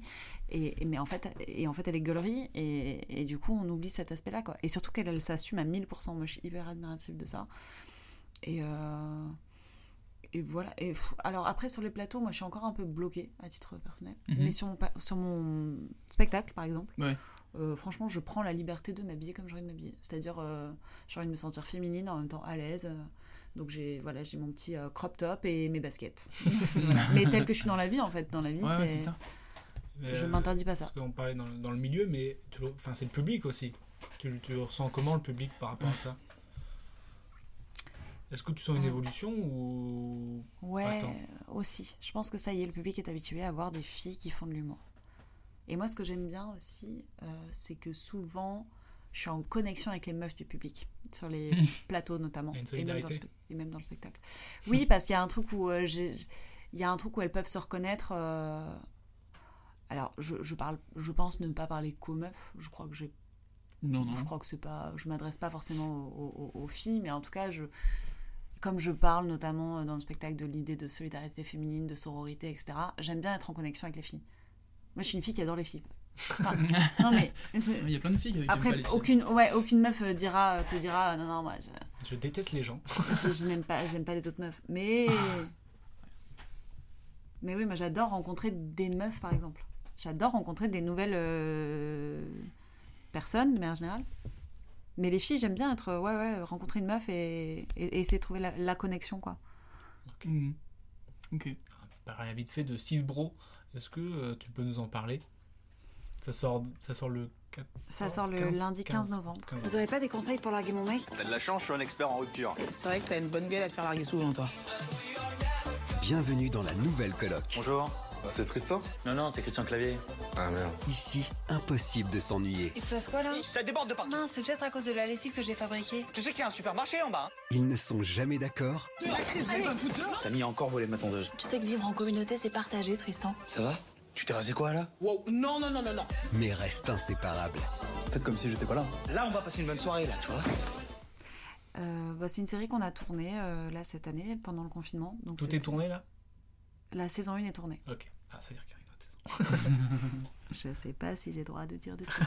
Mais oui, oui, on a tourné ça euh, au printemps dernier, donc avec, euh, avec euh, Yacine Hitch, Samuel Bambi, Toku euh, et Hugo Marchand. Donc euh, on est les acteurs principaux, les rôles principaux. Et après, euh, il y a des guests, il y a d'autres. C'est genre une sitcom? C'est une sitcom, c'est un, c'est un peu un, un Friends à la française, en version, euh, version euh, format court, quoi. Ouais. C'est un format court de, de 3 minutes, euh, 3-4 minutes. Et c'est quoi un petit peu le, le- le pitch? On est en coloc, euh, c'est une coloc. Et, et, euh, et voilà, et c'est c'est la vie, euh, c'est la vie en communauté de euh, jeunes trentenaires, enfin disons plutôt vingtenaires. C'est vraiment Friends Ouais, c'est- ouais, en vrai, ouais. Et c'est l'humour un peu, un peu absurde. Et en même temps, c'est des sujets assez modernes, moi, je trouve. Je me permets de dire ça parce que c'est- je l'ai pas écrite, hein, donc je me permets de vanter les, les sujets. Euh, non, non, mais voilà, ça parle. Enfin, je trouve ça assez actuel dans ce que ça raconte. Et t'as aimé le faire? J'ai adoré. Franchement, c'était génial. L'équipe était chambée. Euh, les réalisateurs euh, Félix, Félix Guimard et Martin Darondo sont super. Et, euh, et même toute l'équipe de comédiens, tout le monde, tout le monde. Non, c'était, c'était, c'était cool. Et puis en plus, ça, c'était vraiment pendant le confinement. Moi, j'ai, ça a été mais oh là là, la, la respiration quoi. Ouais, j'ai renaquis. Ah ouais, franchement. ah ouais, ouais, franchement, je l'ai tellement mal vécu ce confinement euh, cet hiver et tout. J'étais, ah, putain, de ne pas travailler, ça m'a rendu ouf. Donc quand le tournage est arrivé, j'étais trop heureuse. Mm. C'était très intense par contre. On avait des journées vraiment. On se levait à 6h, on rentrait à 21h, on apprenait des, textes pour le lendemain. Mais bon, moi, je, je- j'adore ça. On arrive euh, pas loin de la fin. Normalement, il y a un oh. Oh, Ok. oh. Euh, on Comédien. va- comme d'habitude, sur la fin, on voulait te demander quels, quels sont ou quel est ta ref du futur. Sous-entendu, euh, qu'est-ce que tu as découvert récemment? Quelque chose de pas trop connu, ça peut être en musique, en stand-up, en film. Pas trop connu, tu te dis ça, plus tard, ça va cartonner. Bah, je peux me la raconter, mais j'avais dit ça de Paul Mirabel il y a 3 ans, je crois. ouais. Attends, je réfléchis. En vrai, euh, non, récemment, j'ai rencontré une fille qui s'appelle Leslie Medina, qui est chanteuse. Et, euh, et, je, et je pense, euh, je pense qu'il y a un haut potentiel, ouais. non, je l'ai découverte il n'y a pas longtemps et j'aime beaucoup ce qu'elle fait. Je trouve qu'elle a une voix très singulière, un truc un peu à la Janice. a- ouais, un truc un peu écorché dans la voix, un peu. On mettra un petit extrait. On Ouais. mettra un extrait dans le Ouais, faut mettre euh, un extrait de un morceau qui s'appelle Encore heureux. Encore. Ok. Ou Venise. Dans le genre, c'est très différent. C'est- Les deux morceaux sont assez différents. Et voilà, je pense que c'est le turfu cette fille. Qu'on parte à Venise, qu'on parte à Venise, avant qu'elle aussi ne disparaisse pour toujours. Qu'on parte à Venise, qu'on parte à Venise, histoire de voir si ça vaut encore le coup. Qu'on parte à Venise, qu'on parte à Venise. Avant qu'elle aussi ne disparaisse pour toujours Dans un grand décor de carnaval Bah, merci beaucoup de nous avoir accordé Bah, merci à euh, vous. ce temps. Merci pour ce podcast super qui s'appelle C'est quoi ta rêve? Ça, ça serait isolé en revanche. C'est en boucle toutes les, toutes les 20 minutes. C'est mon réveil, moi, perso. Donc on peut te retrouver euh, au théâtre de la Petite Loge Oui. Tous 20 les vendredis à 20h, c'est ça? Tout à fait, jusqu'au 17 décembre. Jusqu'au 17 décembre. Et on peut te suivre sur Insta? Ouais. Ah, Camille Lavabre avec un tiret à la fin, parce que le compte Camille Lavabre est déjà pris par une fille qui s'appelle Camille Lavabre, qui habite à Paris. Incroyable. Faut la banne. Je l'ai rencontrée il y a pas longtemps. Je crois qu'elle bosse dans la mode. On s'est rencontrés dans un bar un jour. Trop Elle marrant. m'a dit Excuse-moi, elle m'a dit, Excuse-moi, t'es Camille? J'ai dit oui. Elle m'a dit Camille Lavabre? J'ai dit oui. Elle m'a dit moi aussi. voilà. Je pensais qu'elle allait me dire Je t'ai vu en spectacle. Non, pas du tout. Pas du tout. On s'a- eh, on Ça, s'appelle c'est cool. pareil. Ouais, c'est ça. C'est vraiment- c'est vraiment la pire conversation parce que la seule chose qui t'unit avec cette personne, c'est le fait de s'appeler Oui, pareil. tu fais genre Ah, Oui. bah, bah, cool. Bah, soirée. bah, bientôt. C'est vraiment ça. Bon bah. Merci. Soirée. Bon, bah merci beaucoup. Merci Camille. Bah, merci à vous. Et bon courage pour la suite. Eh ben, je- tout pareil pour vous. Merci.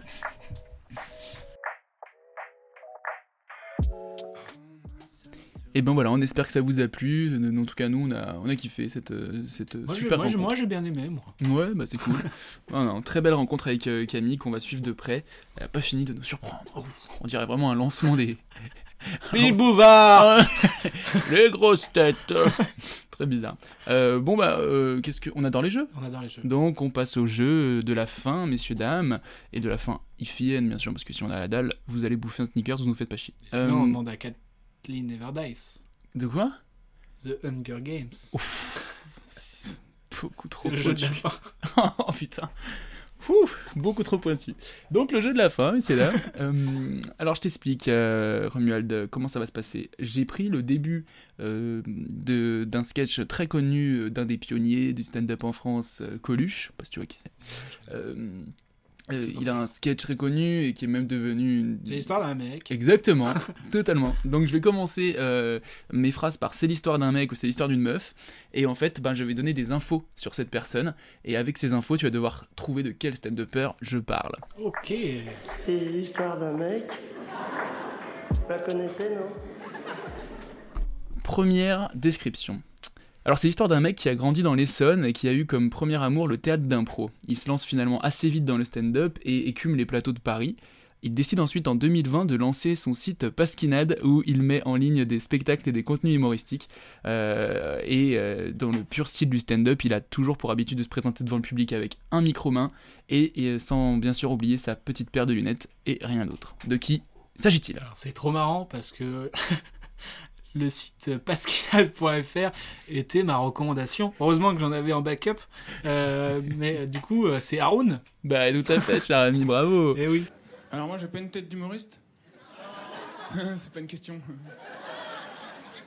Ouais, j'ai un ami qui m'a dit tiens c'est marrant t'as pas une tête à faire des blagues. Moi j'ai dit tu vois toi c'est marrant t'as pas une tête de cocu. Il m'a dit c'est une blague, je lui ai dit je sais pas à ton avis. On rigole bien. C'est Haroun, exactement. J'aime beaucoup Haroun et euh, pasquinade.fr. bah, du coup, c'était une de mes recos. Voilà. C'est un site internet qu'il a, qu'il a mis en place, je crois pendant le confinement. Tout à fait. Et euh, en gros, il met des, euh, il met des, des- des spectacles complets. Alors, pas que de lui. Non. Il y en a de lui, mais il y en a d'autres. Je crois qu'il y a même euh, Ken Kojandi. Tout à fait. Il y en a plein. Et euh, t'as la possibilité à la fin de régler au chapeau. Et je trouve le concept assez cool. Exactement. Bon, bah, il a tout dit, bravo. On se Ah oui, c'était Marocco, j'avais préparé. On se complète, que veux-tu? Euh, Deuxième personne. Bon, c'est l'histoire d'un mec qui a plusieurs cordes à son arc. Il est humoriste, certes, mais aussi comédien et écrivain.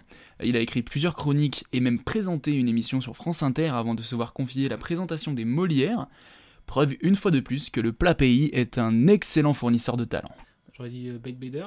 Comment tu dis Bake Bader. BD Bake non, non, Non non, non, c'est pas Frédéric BD. tout à- Alors, le plat pays, euh, bien sûr, c'est la Pologne. Tu le sais. Il fait des chroniques, no- notamment sur France Inter. Euh, J'ai un petit fun fact à raconter après avec lui. C'est quelqu'un qui a fait un peu de stand-up au début, qui a gagné beaucoup de prix, puis après, euh, bon, il s'est tourné vers quelque chose d'un peu plus littéraire. Euh, et ben, il s'agit de de. Comment? Vincent de Dienne. Non, pas Vincent de Dienne. Vincent de Dienne qui habite, euh, qui a habité pas loin de chez moi, vers Mâcon. Super. Euh, big up euh, Mâcon. Big voilà, up. pourquoi pas. Euh, non, c'est Alex Vizorek. Ah oui. Euh, Ah oui. oui, bien sûr. Je suis belge. Voilà, les premiers rires. Euh, non, mais c'est la règle parce que je joue beaucoup mon spectacle en France et je commence tous mes spectacles en disant je suis belge parce que j'ai l'impression qu'ils nous pardonnent pas mal de choses parce qu'ils sont persuadés qu'on n'a pas toutes les frites dans le même sachet. Bon, alors moi je leur dis, je leur dis, amis français, posez-vous la question, c'est peut-être vous qui avait trop de mie dans la baguette. Alexandre Vizorek, qui, pour le petite histoire, fun fact, Alex Vizorek a été l'élève de ma prof actuelle du cours Florent. trop drôle. Du fun fact. Mais vraiment, il y a que moi que ça intéresse, mais je suis trop content. Non, c'est marrant. Et elle nous a dit que euh, l'inviterait et tout, donc euh, ça serait trop cool, quoi. Un jour de. Non, mais c'est vrai, ça serait trop cool de discuter parce que c'est un mec qui a beaucoup de talent. Je vous invite à, Ah ouais. à- à aller euh, voir ses chroniques et écouter Beaucoup surtout. d'imagination. Ouais, vraiment. Non, non, beaucoup. Un talent pur. Troisième description. C'est l'histoire d'une meuf, cette fois, qui elle aussi est pensionnaire de la radio France Inter, où elle présente sa drôle d'humeur chaque semaine dans l'émission de Nagui. Son spectacle s'intitule tout simplement Spectacle drôle et est joué à Paris depuis 2019. Souvent une référence de la nouvelle génération de stand-upeuses, elle est la preuve, une fois de plus, que nos amis helvètes sont d'excellents fournisseurs de talent. Est-ce que ça serait pas Marina Rollman Marina Rollman, bravo Yes, Euh, Emilie Ratajkowski, c'est une comédienne et mannequin américaine, très beau corps, très beau visage, qui a un compte Instagram où elle met des très belles photos d'elle. Super. C'est une femme qui a fait énormément de bien aux dyslexiques. Euh, On dirait une épreuve dans un Indiana Jones, tu sais, il rentre dans un temple et il y a la déesse du sexe qui l'attend et qui dit Tu pourras te masturber si tu sais épeler mon nom. Ah, TJK, double idéo, ce J, putain de polonais hein Mais heureusement, aujourd'hui, elle est assez connue pour qu'on puisse mettre dans Google euh, Émilie Nichon et Google te dit Je la connais. C'est c'est une amie à moi, Émilie. Petit fun fact sur Marina Rollman. Sais-tu, savez-vous qu'elle a été la babysitter de Nathalie Portman? J'ai envie de faire un podcast. J'adore ces fun facts. Ouais, le truc, c'est- tu sais, ça, ça se voit, ça fait longtemps que tu l'as. Non. Tu dis là, je peux le caser, genre, parce que dans la vie de tous les jours, tu peux pas caser ce fun fact. Moi, je voulais faire que des fun facts en fait. Je crois que je vais faire un podcast qui s'appellera Fun, Fun Fact. fact. Hey t'arrêtes, fun fact. Que des trucs nuls. Des trucs nuls. Savez-vous Ça commence toujours par ça? Donc c'était bien Marina Rollman, exactement, euh, la Suissesse. Quatrième description et la dernière. C'est l'histoire d'une meuf dont on aurait presque oublié qu'elle a commencé par le stand-up au Jamel Comedy Club. Elle a très vite fait une belle percée euh, devant la caméra pour la télévision, mais aussi au cinéma, et même dans le milieu du doublage. Elle fait des apparitions remarquées dans Divorce Club, Tout simplement noir, ou encore C'est quoi ce papy? Claudia Tagbo. Claudia Tagbo, bravo T'as la course qui se fait, c'est l'Américain qui gagne, t'as le journaliste qui vient le voir en interview, tu sais, oh Maurice, Maurice, it's so wonderful, Maurice, it's so great. Maurice, on sait que vous parlez un petit peu le français, s'il vous plaît. C'est pour la télévision française ce soir, un petit mot en français, s'il vous plaît, Maurice. Oh yeah, man, you know, I'm so happy, thank you God, thank you. Ah, je l'aime, le fromage. Voulez-vous le couche avec moi ce soir? Oh, merci Maurice, merci. Alors je vois Christophe. Christophe, s'il vous plaît, un petit commentaire sur votre course ce soir. S'il vous plaît, Christophe. Qu'est-ce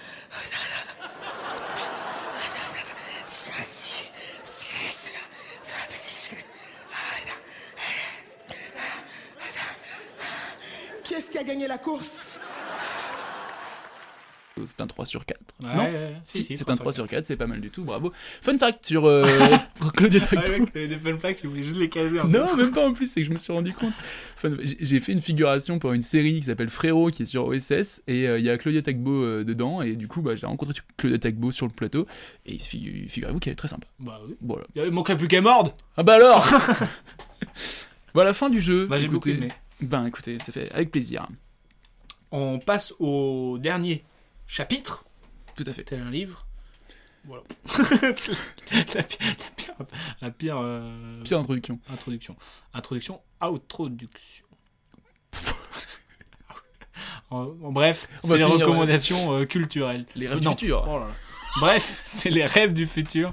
Euh, bon, du coup, vu que tu m'as squeezé une rêve avec les pasquinates, c'est quoi ta rêve, toi? Ah bah écoute, euh, ma ref, euh, alors vraiment, j'ai cherché, mais vraiment ce qui me marque ces derniers temps culturellement parlant, euh, c'est le documentaire de Clément Cotentin sur Aurélien Cotentin, donc pour faire très très simple, c'est le documentaire sur Orelsan, tout simplement, sur Prime Video, un documentaire qui, s'appelle Montre jamais ça à personne, où sur six épisodes d'une heure, on voit l'évolution de, de de ses débuts, mais attention, c'est tout début, hein, quand il était dans son appart avec ses potes et qui faisait pas grand chose d'autre que, que, que, que jouer à la console rien. finalement, ouais voilà c'est ça, Euh, jusqu'à euh, son, euh, son Bercy quoi. Donc c'est une évolution incroyable, c'est Incroyablement inspirant. Exactement, voilà, vraiment. Si vous avez un petit petite baisse de motivation, n'hésitez pas. Moi, c'était un peu mon cas et sincèrement, j'ai envie de faire un album de rap. Là. Je te gâche pas que j'ai commencé à ce que je écrire. trouve ouf en plus, c'est que même si t'es pas forcément fan de Aurel San, Oui. Et bah genre je trouve c'est trop inspirant et on dirait vraiment une série. Ouais. Je me dis putain, j'espère trop qu'il va réussir. Ah merde. Ouais, c'est ça. chié et il est au plus bas. putain, il arrive à repartir, comment il fait, tu vois? Oui, tout à fait. Et, Et- puis je trouve ouf aussi que euh, le gars il est filmé depuis le début, son frère. Mais c'est ça. On dirait que, comme tu disais, on en parlait en off, euh, qu'il a pris une machine à remonter dans le temps et dire Ok, les gars, maintenant que mon frère a percé, je vais faire un doc sur lui. Je trouve ça trop fort. Ah ouais, c'est c'est très très inspirant. Donc euh, n'hésitez pas. Petit focus également sur la personne de Clément Cotentin, parce que c'est quand même lui qui a réalisé et qui est derrière la caméra tout le long. Bah, c'est euh, un journaliste euh, qui travaille pour Canal aussi, il faut le dire, et qui a de grosses grosses qualités Et de journalisme. fait une, une- une série, euh, un programme court très cool. Oui. euh, où il décrypte un, Un mouvement de- mouvement de sport. Ouais, tout à fait. Il y a l'uppercut de Tony Yoka, il y a le revers de je sais plus qui. Mm. Et à chaque fois, c'est très bien fait, euh, très intéressant. Ouais, ouais, c'est très satisfaisant à regarder euh, comme truc. Et il a fait également des, des interviews pour Intérieur Sport, qui est une émission euh, très connue sur Canal. Bref, à chaque fois, c'est vraiment quelqu'un qui, qui a des grosses qualités, je trouve, en, en Ouais, ouais, il a- journalisme. il, a, quoi. du talent. Quoi. Du talent, Et, pas, parce que, pas juste parce qu'il est le frère d'Orelsan. Exactement, totalement.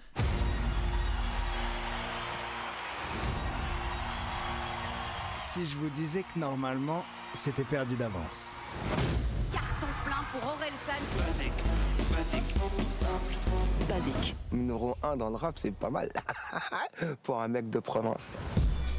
Si je vous disais que pour un mec un peu paumé, c'était impossible de remplir les plus grandes salles de France, de faire des centaines de millions de vues. Mais que moi, j'y ai cru dès le début. Euh, et Et bah, toi du coup, moi j'ai un autre, tiens, bam, dans les dents. Aïe. Euh, c'est un podcast de euh, Seb Melia qui s'appelle 4 comiques dans le vent, mais à contresens. Et c'est euh, très marrant. Ouais. Déjà. Et euh, ça revient un petit peu si vous vous intéressez à tout ce qui est univers du stand-up. En gros, c'est Seb Melia, qui est un stand-upper justement, qui fait des émissions en public avec. bah, il invite trois autres comiques et juste il parle alors des fois c'est de la vie de tous les jours, mais des fois c'est de leur métier, de leur euh, train de vie, de leurs doutes, de leurs échecs, de leurs succès. Et euh, tout, ça toujours dans une bonne ambiance. C'est très marrant. Et euh, c'est, vous pouvez l'écouter, mais aussi le voir, parce qu'il y a une captation vidéo sur YouTube. Et franchement, c'est trop marrant, trop intéressant, et vous découvrez plein de monde cool. Et bah voilà, n'hésitez pas, le podcast, hein, c'est- le principe est cool quand même, mais on peut l'écouter un peu tout le temps, de partout, donc euh, n'hésitez pas, il y a pas mal de numéros en plus déjà qui sont sortis, je crois. hein, il y a pas Ouais, mal d'émissions. ouais. Ouais. Donc voilà, n'hésitez pas. Et bah, en tout cas, je crois que c'est une fin d'émission. C'est une fin d'émission. Merci encore une fois à Camille Lavabre de- Exactement. d'avoir répondu à nos questions. Merci à vous de nous avoir écoutés. Euh, ben, on vous souhaite euh, une bonne semaine, une belle journée. Exactement. Une belle vie aussi, belle vie. Oh, une belle vie. Ouais, on- on est fou. Longue vie même. Longue Et vie puis- au roi. Longue vie au roi. Et on revient très vite pour un nouveau numéro de C'est quoi ta ref Euh, j'aime pas le stand-up. Voilà. Je voulais vous le dire, j'aime pas le stand-up. Alors, euh, j'adore ce que je fais, hein, j'adore cette pratique. Ce que j'aime pas, c'est le terme stand-up parce que souvent il y a une connotation. On dit que le stand-up a été créé par les Américains. Euh, faut quand même pas oublier que les Américains ont été créés par les Européens. Donc c'est quand même nous. Euh, voilà, faut qu'ils redescendent les gars. hein, ils ont pris un melon. Donc euh, voilà. Et si c'était vraiment les Américains qui, qui faisaient du stand-up, enfin, enfin, les vrais Américains, euh, on verrait plus souvent des mecs avec des plumes dans les cheveux qui arrivent sur scène qui font Hey Il y a des pauvres dans la salle par applaudissement? Non, c'est normal, on est tous morts. Bam, punchline C'est tout pour moi, c'était bison marrant.